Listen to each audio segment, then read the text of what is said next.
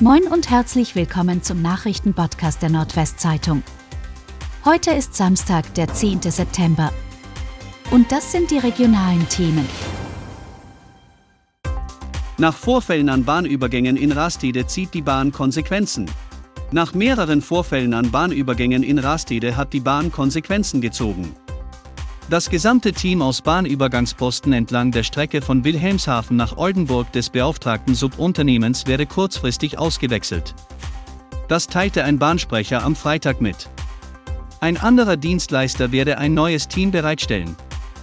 Erst am Donnerstag soll es wieder zu einem beinahe Unfall gekommen sein. Dadurch wurden wieder auch Erinnerungen an den 3. August wach.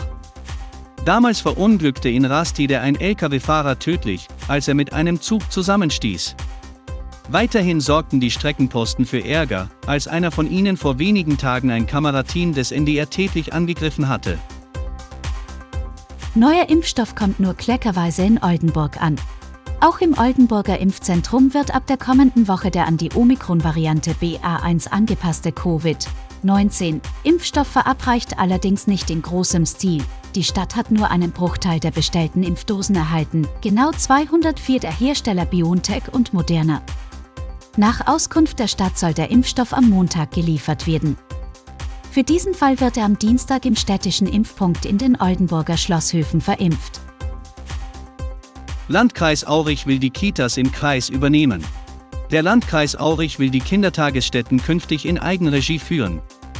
Ende November werden erstmals Ergebnisse vorgelegt, die von einem Arbeitskreis Qualität zur Fortentwicklung der Kindertagesstätten erarbeitet werden, teilte die Kreisverwaltung jetzt mit.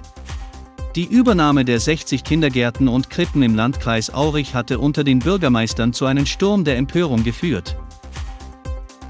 Die Bremer Polizei will die Täterbilder nach einem Angriff auf Transfrau vorerst nicht veröffentlichen.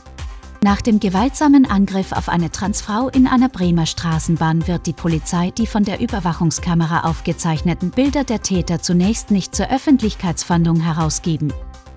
Als Grund nannte ein Polizeisprecher am Freitag die Persönlichkeitsrechte der Jugendlichen, die vermutlich zwischen 12 und 16 Jahre alt seien. Staatsanwaltschaft und Polizei fanden zunächst über das polizeiliche Intranet nach den Tätern. Erhofft werde, dass Einsatzkräfte auf der Straße oder auch Ermittler im Bereich Jugendkriminalität die Täter erkennen. Vor einer Woche war die 57 Jahre alte Transfrau von 10 bis 15 Jugendlichen angegriffen und schwer verletzt worden.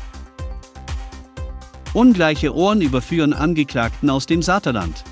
Ein notorischer Raser aus dem Saterland ist am Freitag vor Gericht wegen seiner ungleichen Ohren überführt und verurteilt worden. Der 48-Jährige ist schon mehrfach wegen Fahren ohne Fahrerlaubnis vorbestraft. Immer wieder wurde er erwischt, meistens weil er zu schnell gefahren war. Wie auch bei diesem Fall vor dem Oldenburger Landgericht. Auf dem Blitzerfoto trug der Saterländer aber eine Corona-Maske und bestritt deshalb, der Übeltäter zu sein. Man würde ihn ja schließlich nicht erkennen. Jemand anderes müsse am Steuer gesessen sein. Eine Anthropologin konnte ihn aber wegen seiner ungleichen Ohren als Fahrer identifizieren. Nun muss der Saterländer 1800 Euro Strafe zahlen.